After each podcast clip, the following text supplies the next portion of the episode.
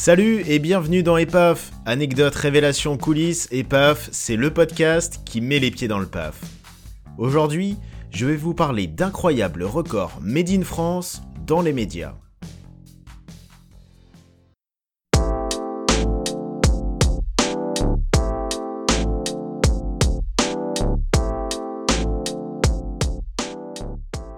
Sur le podium des plus fortes audiences de la télévision française, on retrouve les matchs de foot, notamment les finales de Coupe du Monde, les blockbusters, comme le Grand Bleu ou Intouchable, et les grands événements politiques, tels que le résultat des élections présidentielles.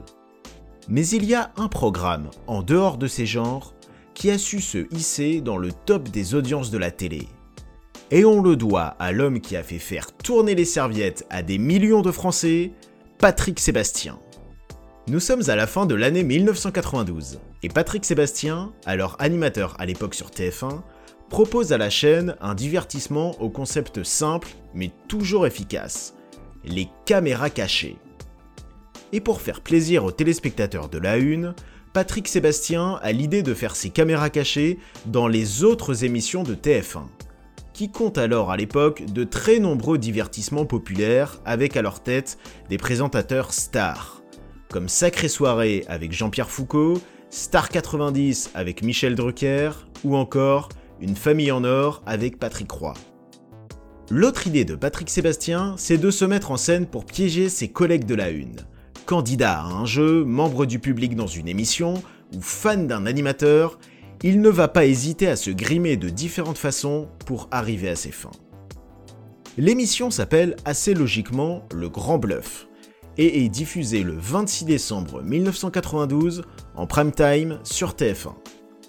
Les téléspectateurs découvrent, séquence après séquence, quelle surprise Patrick Sébastien a réservé à ses confrères.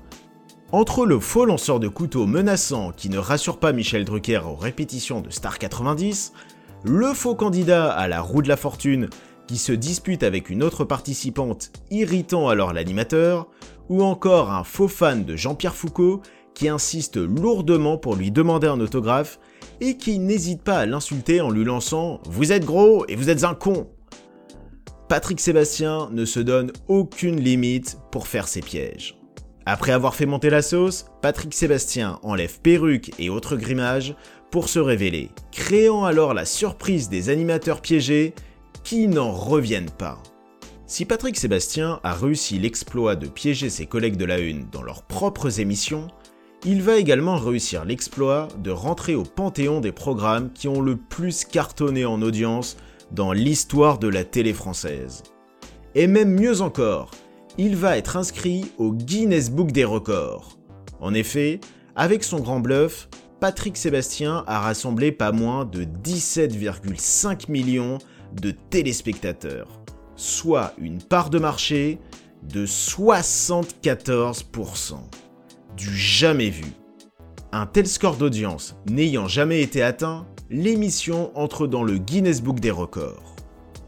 Il faudra attendre 6 ans plus tard, avec la finale de la Coupe du Monde de 1998, pour que le record d'audience soit battu avec près de 24 millions de téléspectateurs. Aujourd'hui, si plusieurs programmes ont réuni plus de téléspectateurs que le Grand Bluff, il s'agit du seul divertissement dans l'histoire de la télé française qui aura fait une telle audience. Avec actuellement la diversité du nombre de chaînes et la baisse de l'audience globale de la télé, cet exploit restera sans doute invaincu. Le Grand Bluff en 17 millions et demi. Ouais. C'est bien, hein Non, mais c'était l'aventure qui était belle, c'était marrant, c'est bien, on s'est vraiment bien amusé. C'est vrai, ça a été battu, ça a été battu par, le, ben, par la finale de la Coupe du Monde de foot, quoi. Ah ouais, c'est normal. hein. Ouais. Après la télé, place à un record en radio.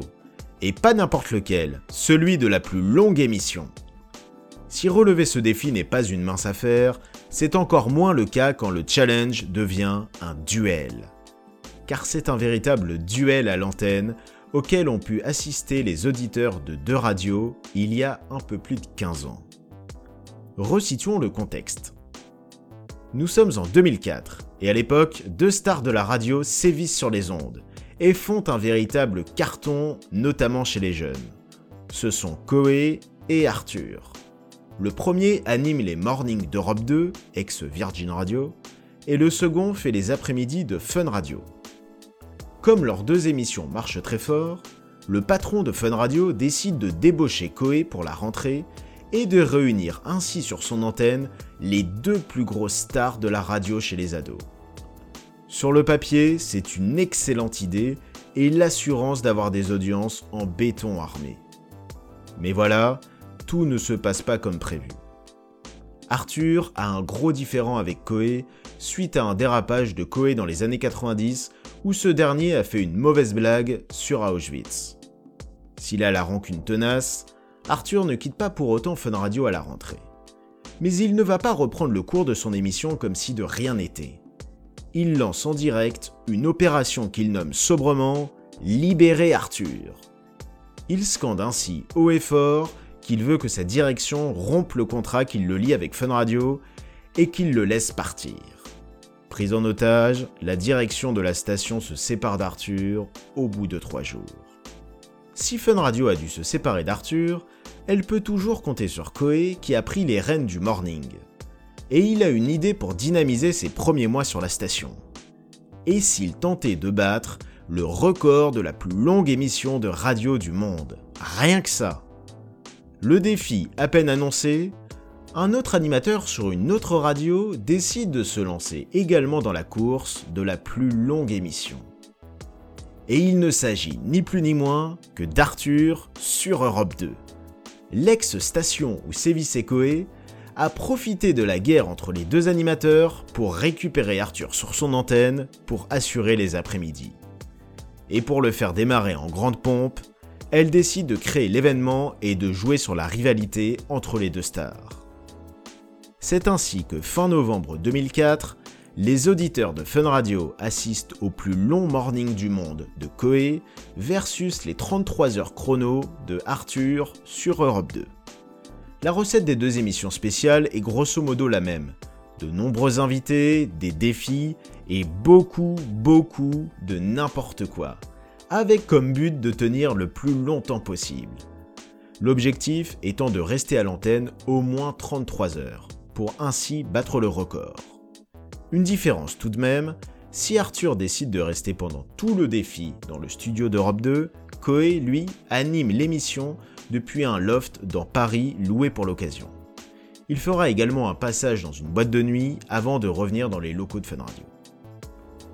Finalement, ce sera Koei qui gagnera au jeu du qui a la plus longue, avec 35 heures contre 34 heures et 30 minutes pour Arthur. A noter que malgré sa défaite, seul le record d'Arthur sera homologué dans le Guinness Book des records. Bien des années plus tard, en 2018, Emmerich Bonnery, un jeune animateur de énergie, décidera de s'attaquer à ce record et tiendra le micro pendant 45 heures. Un exploit beaucoup moins médiatisé qu'à l'époque d'Arthur et Coé. Salut, c'est Arthur. En ce moment sur Europe 2, je suis en train de battre le record de l'émission de radio la plus longue du monde. Je vous attends maintenant sur Europe 2. Il y en a au moins pour 33 heures. Europe 2, le pouvoir de la musique. Pour terminer, voici quelques records dans les médias ailleurs dans le monde. Après l'émission de radio la plus longue, place à la plus profonde. On doit ce record à un animateur d'une radio canadienne qui a tenu l'antenne pendant deux heures depuis les fins fonds d'une mine. Il était quand même à 2340 mètres sous terre. En octobre 2016, Cyril Hanouna crée l'événement sur C8 en tenant l'antenne non-stop pendant 35 heures. Mais il ne s'agit pas pour autant du record du plus long talk show en direct à la télé. On le doit à un présentateur népalais qui a animé un talk show pendant 62 heures. Incroyable. Enfin, le record des téléspectateurs étant resté le plus longtemps scotché à leur écran revient à 5 Autrichiens qui ont relevé le défi de regarder la télé pendant 92 heures de suite. Pour tenir ce marathon télévisuel, les candidats n'avaient le droit qu'à une pause de 5 minutes par heure et avaient à leur disposition un vélo d'appartement, du café et des boissons énergisantes. On ne sait pas quel programme ils ont regardé, mais espérons pour eux qu'ils étaient au moins intéressants.